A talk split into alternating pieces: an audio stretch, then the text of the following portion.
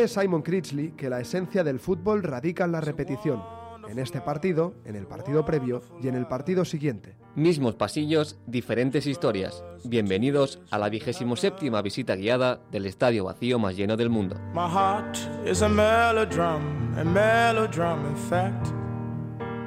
Hoy en Bowling Sound, Didier Drogba, fútbol, mito y literatura. El racismo en el fútbol. Miquel Alonso desde el banquillo, Julián Bruscantini y Felipe Yagüe desde la grada. El entrevistado de hoy, Juan Pablo Villalobos. Hola, soy Juan Pablo Villalobos, soy aficionado del Atlas de Guadalajara, un equipo de México que fue campeón 22 años antes de que yo naciera. Bowling Sound, un podcast de la revista Panenka y Cuonda. Temporada 3, episodio 7. Lobos y elefantes.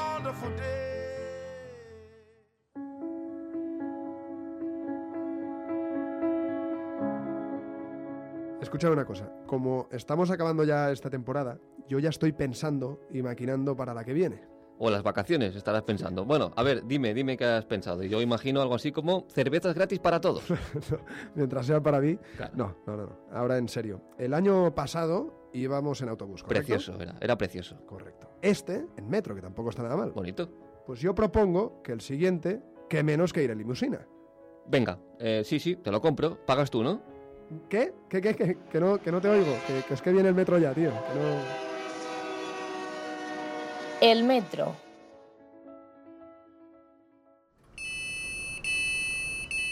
Hostia, ahora que lo pienso, no, no está tan mal el metro, ¿eh, Vázquez? Claro que no. Limpio, barato y lo más importante, siempre nos encontramos a periodistas para charlar sobre un futbolista y así amenizamos un poco el viaje. Hoy viajamos mentalmente a África y nos colocamos en la delantera del equipo para hablar de Didier Drogba. Soy Anti André y actualmente trabajo en el área digital de Radio Nacional de España. Hola, soy Alberto Yogo Bueno, soy comentarista y analista en, en Gol, Televisión, en Movistar, Liga de Campeones y en Bein Sports España y encantado de charlar con vosotros.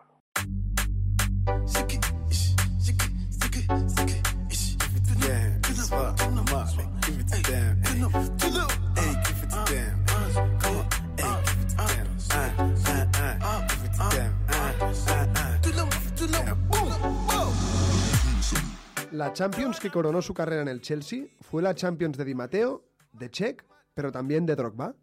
Yo creo que claramente Drogba fue el héroe de esa Champions, no solamente por el gol, sino por el espíritu que mantuvo durante todo el partido, porque incluso cuando marca el Bayern, Drogba no se viene abajo, todo lo contrario, consigue empatar a nada del final, a dos o tres minutos del final.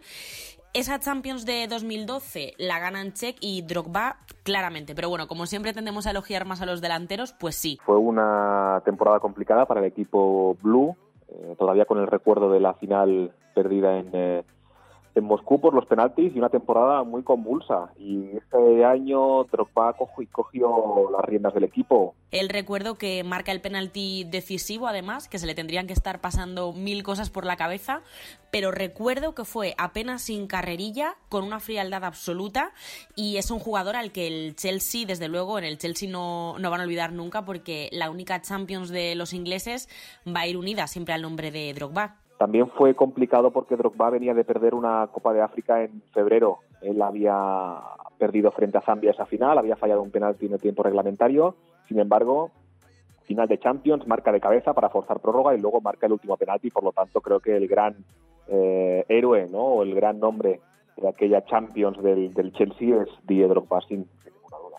¿Lo podemos situar en el mismo escalón del fútbol africano que a Samuel Eto'o y a George Weah? Si tuviésemos que hacer un podio de jugadores africanos más influyentes, claramente son Eto'o, Wea y Drogba. Saber en qué escalón está cada uno es difícil. Es verdad que por los títulos probablemente Eto'o estaría por delante, sobre todo por las Champions con el Barça. Wea es el único jugador africano con un balón de oro, además de ser presidente de un país. Yo creo como Letovic y Drogba, les podemos poner como queramos, les podemos situar en el podium como nos dé la gana, pero creo que esos tres sí que tienen que estar Olimpo. Seguramente pues sí que podrían estar en esa en ese top 3 de futbolistas africanos de la historia. Pero Drogba, además de ser decisivo con el Chelsea en esa final de 2012 y muy importante con su selección, creo que el carisma, el espíritu de equipo, pues le han hecho ser uno de los delanteros, por supuesto, pero uno de los jugadores más determinantes de los últimos años. Pero que los tres coman en la misma mesa, eso está claro. ¿Cómo de importante fue para Costa de Marfil, tanto dentro como fuera del campo, su figura? Didier Drogba eh, para Costa de Marfil creo que ha sido más importante fuera del campo. ¿Y por qué? Porque en su etapa como futbolista de, los Elefantes nunca consiguió una, una, Copa de África, perdió dos finales y en mundiales eh, pues jamás han alcanzado octavos de final. Pero yo creo que hay que valorarle sobre todo lo que hizo fuera más que dentro del terreno de juego porque siempre ha estado muy comprometido con su país. Probablemente lo que más recordamos todos fue cuando en 2005 Costa de Marfil se encontraba en plena guerra civil y la selección consiguió clasificarse por primera vez para un mundial. Con todos celebrándolo, Drogba se acercó a la cámara, cogió el micrófono, eh, todos sus compañeros le rodearon y él pidió que se acabase la guerra, o sea, acababa de conseguir clasificar a su país para el Mundial y lo primero en lo que pensó era que había gente sufriendo en su país y lógicamente un jugador como él sabe la influencia que tiene. La primera Copa del Mundo de Costa de Marfil eh, la consiguieron eh, ganando en Sudán en fase clasificatoria y aquel día Didier Drogba se arrodilló delante de las, de las cámaras y pidió a todo el pueblo costamarfileño que por favor guardara las armas, aquel famoso discurso después de ¿verdad? Eh, guarde las armas y frenó una guerra civil. Es decir, yo no recuerdo ningún futbolista en la, en la historia que haya sido capaz de frenar durante algún tiempo una guerra civil en su propio país y lo cierto es que la figura de Drogba en Costa de Marfil, más allá de lo deportivo, trasciende a lo, a lo social y creo que es una figura enorme ya no solo de Costa de Marfil, sino de, todo, de toda África.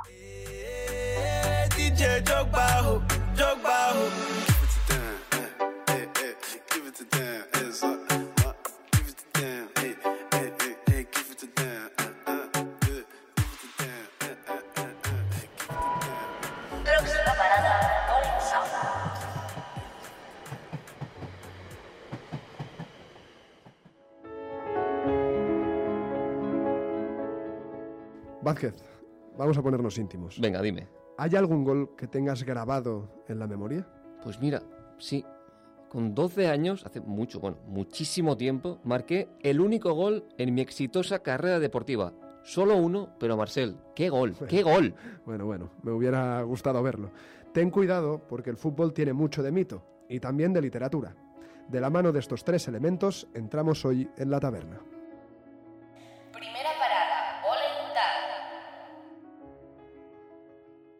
Que yo quise ser jugador de fútbol. No nací queriendo ser escritor. Nací como todos los bebés uruguayos gritando gol. Cuando asomamos entre las piernas de mamá, gritamos gol. Esa es la primera palabra que pronunciamos. Y por eso las maternidades son tan ruidosas en, en mi país, en el Uruguay muy barullenta, porque están todos los bebés gritando gol, gol, gol, gol.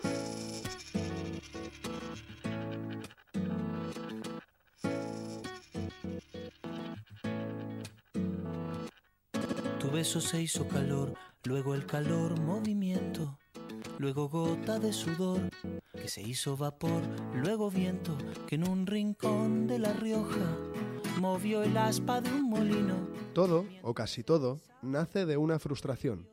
Cualquier actividad que se realiza por gusto, es decir, cualquier afición, suele encontrar ahí su origen, tras un impedimento. Contaba Galeano que se inclinó por la literatura el día que el balón se le negó definitivamente. Escribiendo iba a hacer con las manos lo que nunca fue capaz de hacer con los pies. Chambón irremediable, vergüenza de las canchas, reflexionaba el uruguayo, yo no tenía más remedio que pedir a las palabras lo que la pelota, tan deseada, me había negado. Nada es más simple, no hay otra norma, nada se pierde el joven frustrado que termina por aproximarse al deporte a través de las letras es una de las muchas ideas que el periodista David García Cames desmenuza en su brillante tesis doctoral La jugada de todos los tiempos, fútbol, mito y literatura. Una obra titánica, según sentencia Miguel Pardeza en el prólogo, que traza la evolución del fútbol en nuestra literatura apoyándose en la cultura del mito. De Homero a Fontana Rosa, pasando por Cela, Delibes o Cachari, es enorme el desfile de autores que García Cames convoca en un ensayo que parte de una verdad como un templo. El fútbol se vive verbalizándolo. De nada sirve el fútbol si no lo comentamos.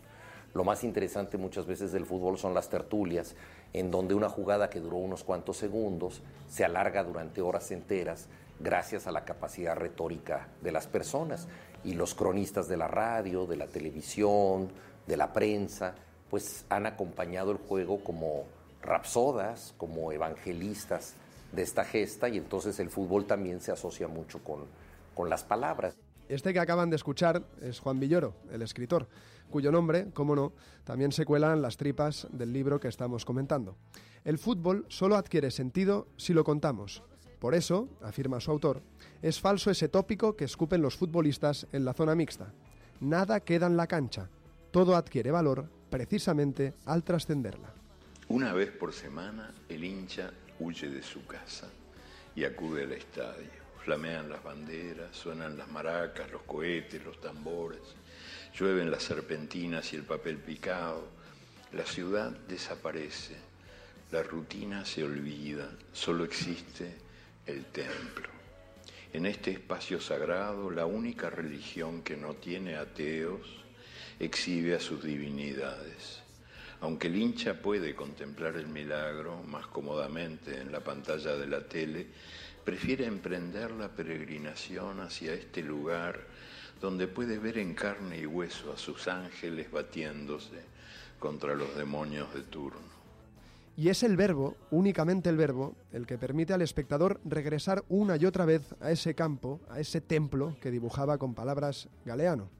Sin una narración que lo cobije, sin una narración que lo sostenga en el tiempo, cualquier pase, regate o disparo de la estrella se desvanecería un segundo después de producirse.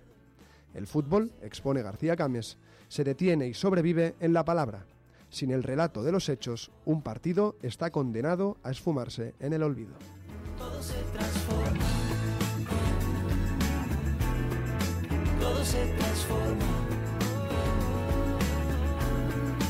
Todo se transforma.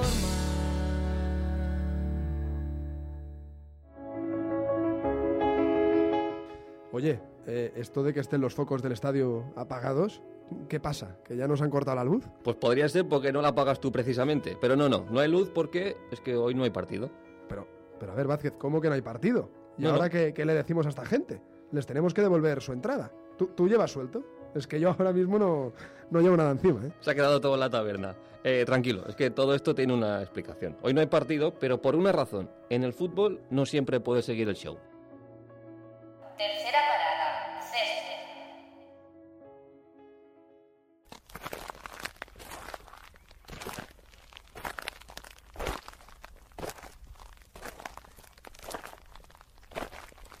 Hoy no hay partido. Reina el silencio en Bowling Sound. Aquí tenía que estar rodando el balón, pero hemos escuchado unos gritos que no nos han gustado nada. Es verdad que eran cuatro o cinco impresentables, sí, pero no. Aquí eso no. No hay partido porque el fútbol se cree el deporte rey. Todo lo malo que conlleva lo ha dejado atrás. ¿Seguro?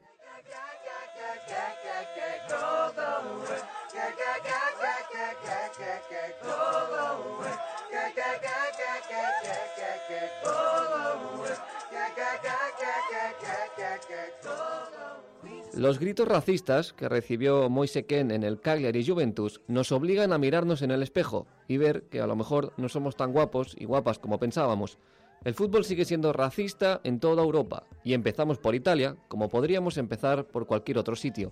Allí el 36% de las causas de violencia en las gradas es el racismo, tal y como explicaba en un artículo del país Eleonora Giovio.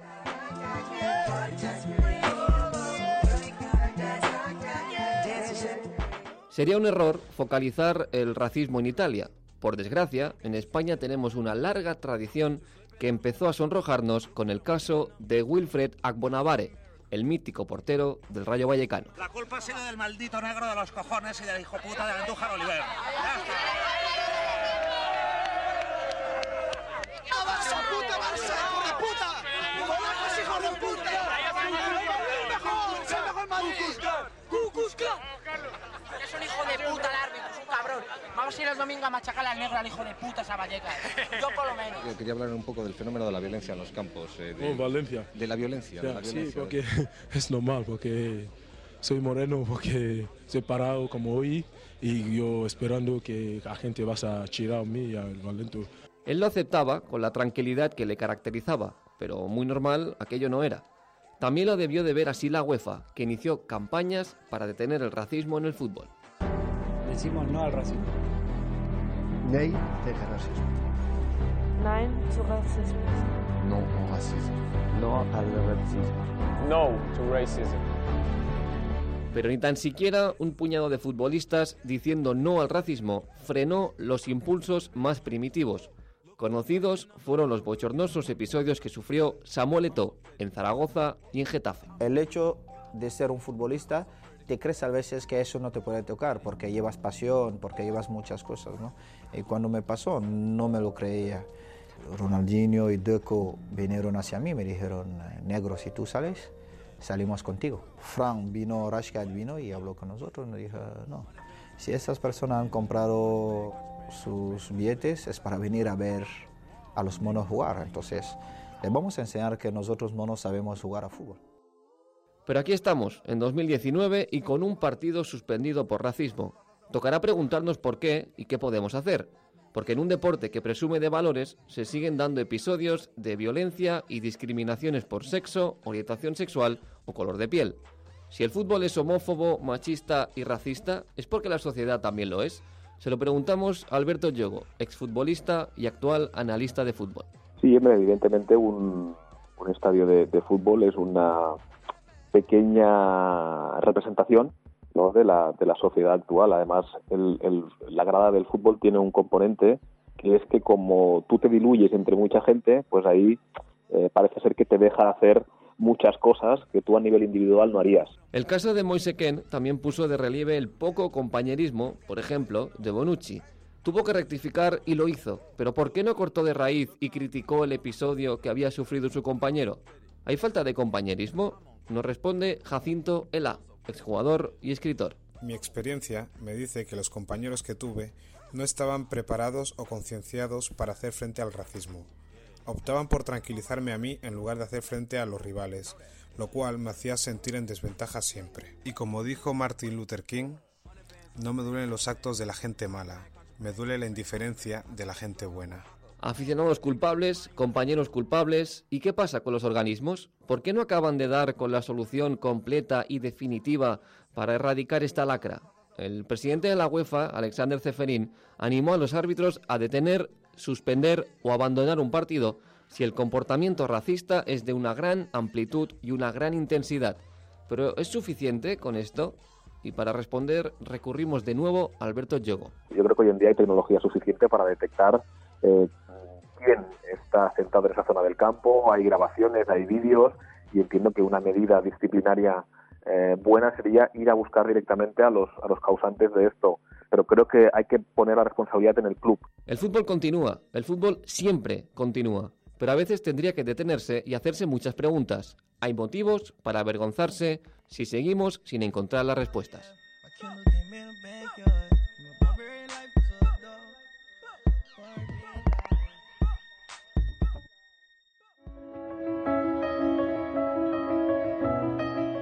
¿De qué nos van a hablar hoy nuestros admirados Felipe y Julián? Mm, no sé, esta vez te tienes que proponer tú el tema. Ah, ah sí, sí, sí, cl claro, Vázquez, ¿cómo se me iba a olvidar? ¿Y bien? ¿Un adelanto? No, no, e es mejor que lo escuches. Ya verás, te va a encantar. Vaya tela. Cuarta parada, La Grada, con Felipe Yagüe y Julián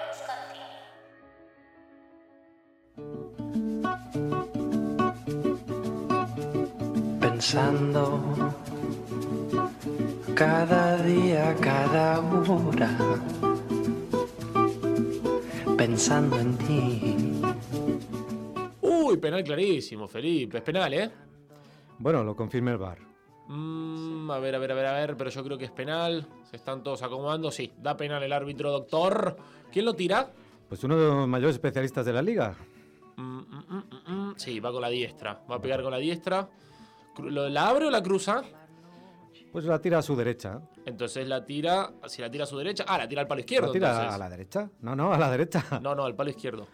¿Cómo que al palo izquierdo? ¿Y sí? Sí, Y no, me, no me vuelva loco. Toda la vida yo escuchando a los narradores cuando escuchaba la radio, si el jugador la tira a la derecha, la tira a su derecha. Si la tira a la izquierda, la tira a la izquierda. No, no, perdóname que te diga, perdóname que te diga. Si el jugador chuta a su derecha, está chutando al palo izquierdo de la portería. Mira, vivimos en un mundo, en un universo que manda el observador. O sea, usted no me venga mareando porque si chuta a la izquierda de la postería, la está tirando a la diestra. No, no, discúlpeme. O sea, el observador para quién? ¿Para quien ataca o para quien defiende? Si la pelota va hacia la derecha del delantero, va al palo izquierdo. Perdóname, pero cuando está tirando alguien un penalti, está cometiendo la acción, la está llevando a cabo el pateador del penalti, el que chuta. A ver, a ver, a ver. La portería observa la pelota. Y si la portería observa la pelota, No, la no, derecha pero- del portero. ¿Cómo que no? Pero es un objeto, la portería es una cosa, no observa. El observador es humano o en cualquier caso animal. A ver, si yo entiendo que la portería está mirando metafóricamente al campo, la derecha del portero es el palo derecho del arco y la izquierda del portero es el palo izquierdo del árbitro. ¿Cómo va a ser la derecha o la izquierda del delantero, Felipe? Hace ya años que la física cuántica define el universo como observado por un observador.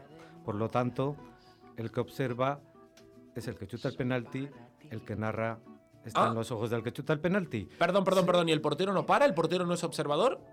El sí, sí, pero estamos chutando un penalti. Cuando saque el portero, diremos, saca desde el lado derecho de la portería. No, no, no, no, no, no. A ver. Sí, sí, sí. Sí, el- Escúcheme el- usted, si ¿Es yo tan le doy... importante el que lanza como el que para el penal? Mire, definitivo.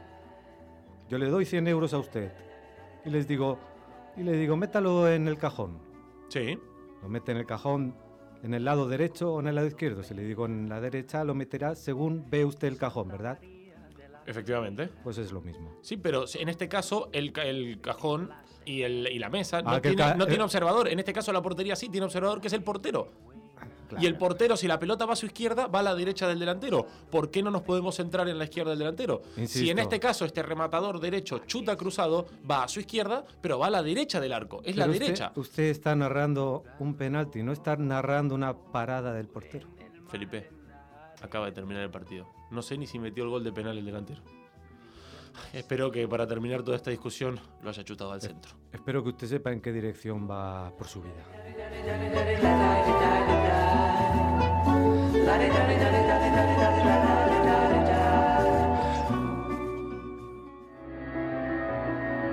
Vázquez, mírame a los ojos. Dime. ¿Tú esperabas acabar en un sitio como este con una persona como yo?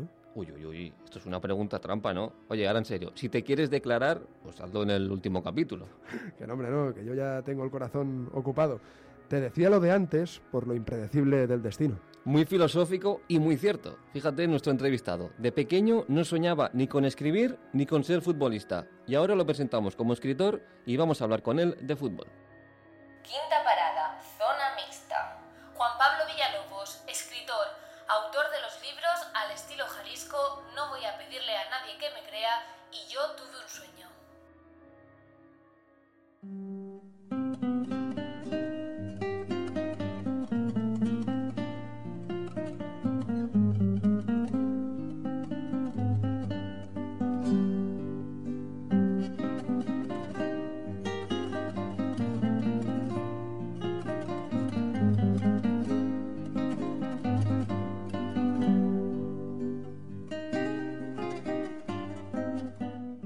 Eres hincha del Atlas de Guadalajara, pero hace mucho tiempo que ya no vives en México. ¿Cómo se lleva la afición desde la distancia? Bueno, yo tengo ya 15 años viviendo fuera de México, es decir, que son 15 años sin seguir semana a semana al Atlas y además por, por no solo por la cuestión de la distancia geográfica, geográfica, sino sobre todo por la diferencia horaria, ¿no? Es decir, el Atlas suele jugar los, los sábados, antes jugaba los sábados a las 8.45 de la, de la tarde, ahora juega los viernes por la noche, entonces es prácticamente imposible que yo pueda ver los partidos en vivo, porque acá serían las 4 o 5 de la mañana, ¿no? Se va estableciendo una distancia y se queda un poco solamente como la nostalgia ya de, de, de un equipo que, que no es el que, el que el de ahora, ¿no? Porque si, si te soy honesto, no ni siquiera conozco bien qué jugadores hay en este momento, eh, a qué juega el equipo. Eh, yo sigo pensando en un equipo de hace 20 años, ¿no? Comenzaste a patear el balón en la escuela siendo muy pequeño, pero ¿cuándo se empezó a colar este en tus textos? ¿De qué manera se fundieron ambas aficiones, fútbol y literatura? Bueno, yo tengo una relación muy estrecha eh, con el fútbol en términos biográficos, porque efectivamente jugué federado, por decirlo así, eh, con el equipo de la escuela durante mucho tiempo, desde que era muy pequeño, desde los 7, 8 años hasta los 15. Y realmente cuando empecé a escribir, digamos que era una época que el, el, el, fútbol como tema no tenía prestigio literario, ¿no? Esto es muy reciente.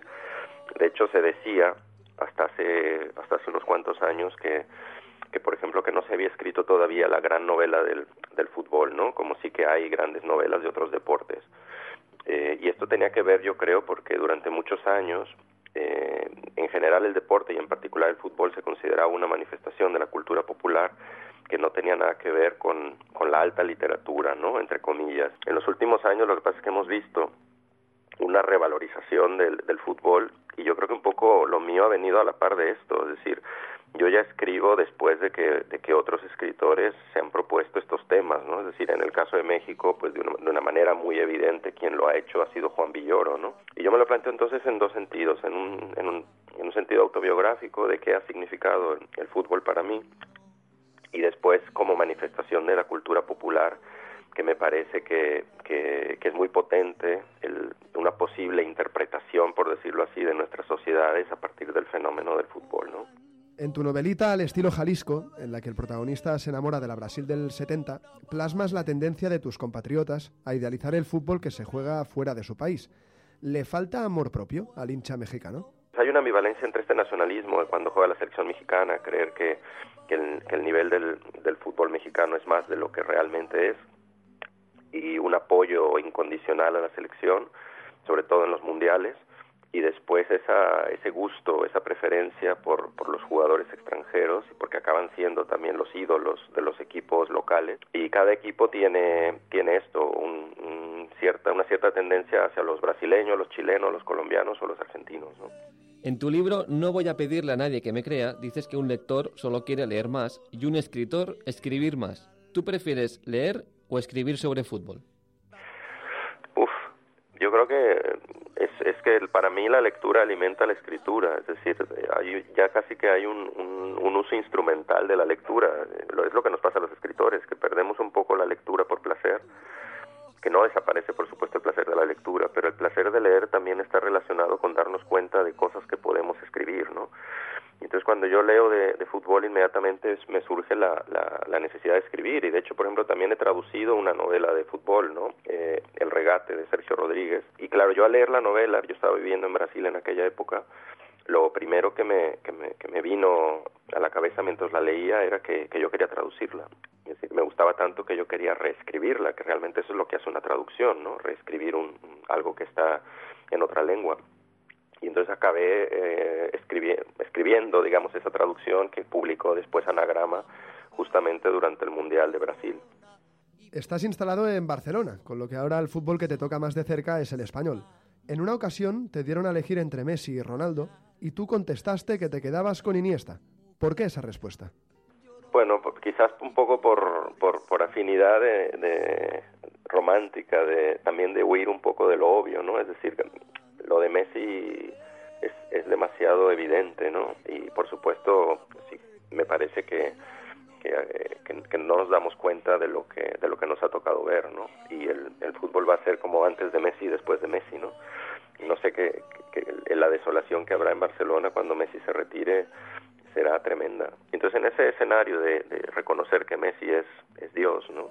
Messi es todo, y para mí es el mejor jugador de la historia del fútbol, me parecía que valía la pena a veces mirar a otros, ¿no? Que estaban alrededor y me encantaba también Xavi. E Iniesta durante muchos años para mí era el, digamos, en quien yo ponía la mirada porque a Messi lo mirábamos todos. Dijiste una vez que de pequeño no te planteabas ser futbolista de la misma manera que no te planteabas ser escritor.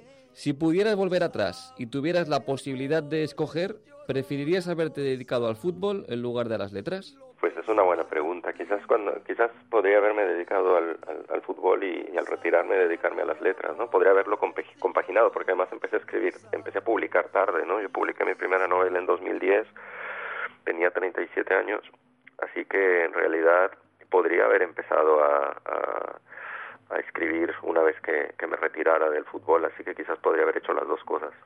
Lo sabemos por Twitter, has estado varios meses sin probar el alcohol y te queríamos preguntar, ¿se puede ver un partido sin cerveza y celebrar las victorias o ahogar las penas en la derrota sin alcohol? Pues es bastante complicado, pero te acostumbras. Yo, lo peor es que yo pasé la, la serie de clásicos del Barça Madrid que hubo esta temporada sin beber, ¿no? en una época de abstinencia y la verdad es que fue muy extraño. Incluso en uno de ellos vinieron amigos a casa a ver el partido y todos bebían y yo no bebía. Y es, es realmente muy extraño porque notas como el, el alcohol va, además de la emoción del partido, va relajando y rompiendo algunas barreras para que los otros puedan manifestar más, de una manera más expresiva y más abierta la emoción que están sintiendo y tú que no bebes estás un poco por fuera de todo eso, ¿no? Eres como entre comillas más objetivo sobre lo que está pasando en la cancha, ¿no?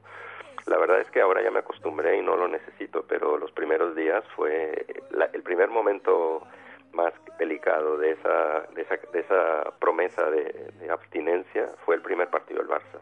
Es decir, cuando dije, ¿cómo voy a sentarme a ver un partido? sin y además que era un partido de Champions, pues sin, sin beber una cerveza, ¿no? era algo como absolutamente insólito. Llorona, quieres que te quiera más. Sí, porque te quiero, quieres, llorona, quieres que te quiera más.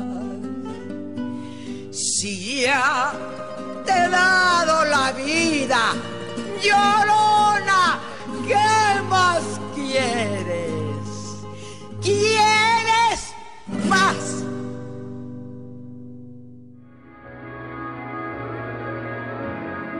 Si Miquel Alonso está en nuestro banquillo de Bowling Sound, se puede decir que oficialmente es nuestro entrenador, ¿no? Mm, sí, visto así, supongo que sí. Pero si las cosas van mal, nos echan antes a nosotros que a él, ¿eh? Bueno, antes de que eso pase, le podemos colocar de presidente. El palco con Miquel Alonso. Dale una vuelta a eso, Vázquez. Sí, sí, yo me lo pienso. Sexta parada, el banquillo,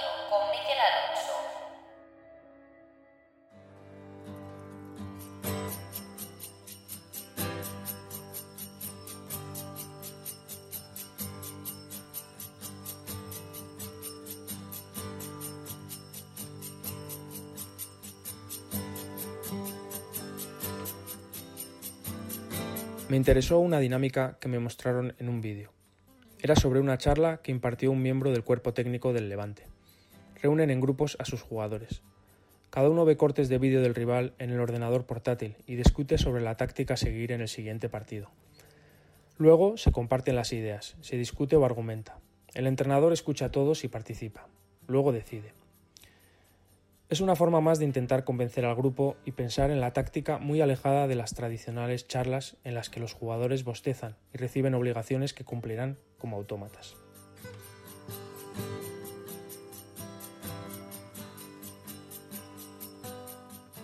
Días después hablaba con un compañero con más experiencia que yo sobre la dinámica de Paco López. Me parece interesantísimo, me dijo, pero yo creo que no lo haría, porque al final si abres esa puerta, los jugadores te lo van a discutir todo, hasta los entrenamientos. Y el jugador, en mi opinión, es mejor que no sepa demasiado. Si saben mucho, es más difícil que se pongan de acuerdo. Me quedé pensativo.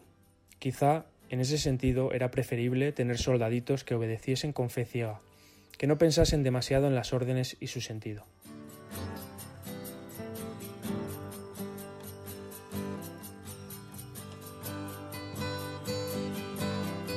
Pero claro, este debate es interminable. Cada equipo es una sociedad a pequeña escala que vive en dictadura con un entrenador déspota, o en democracia con un líder persuasivo que invita a la rebelión. Por otro lado, mientras que determinados jugadores necesitan que les digan lo que deben hacer, a otros les molesta. No quieren demasiadas instrucciones. Hoy en día los jugadores más jóvenes analizan miles de vídeos tácticos que cuelgan los analistas en las redes sociales. La difusión de este conocimiento, junto al gran nivel de los entrenadores de cantera, ha permitido que sean capaces de discutir las ideas de su entrenador a medida que progresan en sus carreras, que sean críticos si las consideran equivocadas, y eso los hace más exigentes a la hora de ser convencidos.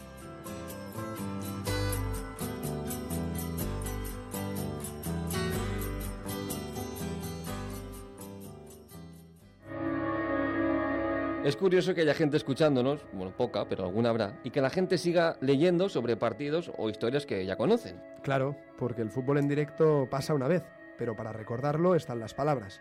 Porque el fútbol se escucha, sí, pero el fútbol también se lee.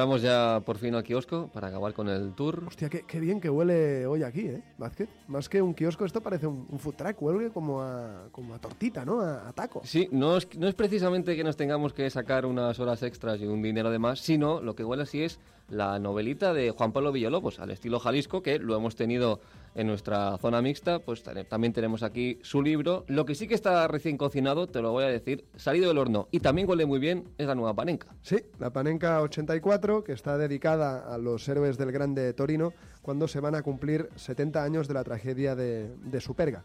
Un número que además incluye una entrevista al mítico exdelantero Andrei Shevchenko. Y unas recomendaciones literarias a las que aquí también queremos darle voz. Ahí van los nombres, apuntad. Hombre de fútbol de Arthur Hopcraft. Juego, luego existo de Ezequiel Fernández Murs. Y Els millors anys de la nostra vida de Jordi Buffy. Tres recomendaciones que, como decimos, están en la nueva panenca que pueden conseguir. Sí, pasamos ya a la zona de los recreativos. Pueden conseguir nuestros oyentes un Panenka 84 respondiendo a la siguiente pregunta en Twitter.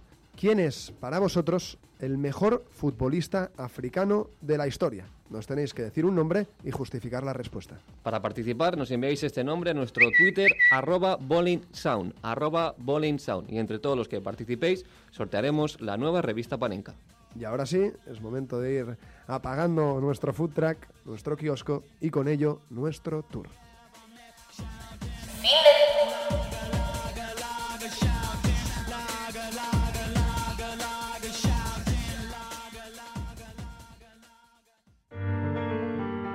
27 episodios con el mismo recorrido, pero con diferente resultado. Volved, volved, porque la próxima vez será distinto. Todavía será Bowling Sound, pero sus historias serán otras.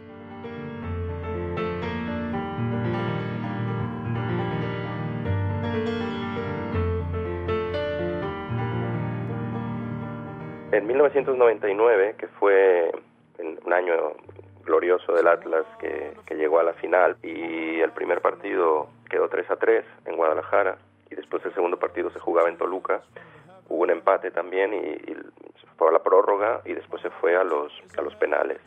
Yo estaba en un, en un bar con, con uno de mis mejores amigos, también atlista, y el bar estaba totalmente decorado con las banderas del Atlas, toda la gente era del Atlas. Y cuando se tiró el penalti eh, decisivo, es decir, el penal que falló eh, el Jerry Estrada, un defensa del Atlas, cuando fallamos el penal decisivo y perdimos el- la posibilidad de ser campeones ese año, se hizo un silencio absoluto en el, en el bar, que fue muy dramático, es decir, nadie decía nada y solo se escuchaba de fondo el sonido de la televisión que decía que el Toluca era campeón. Y, eh, y recuerdo que mi amigo, que estábamos en la barra del bar, bastante borrachos ya, eh, después de horas de partido, porque había habido prórroga y penales, me, me abrazó y rompió el silencio del bar gritando dramáticamente como si fuera una telenovela mexicana o una película mexicana de los años 50. Solo se escuchó en el bar el grito de mi amigo que decía, arriba el Atlas, cabrones.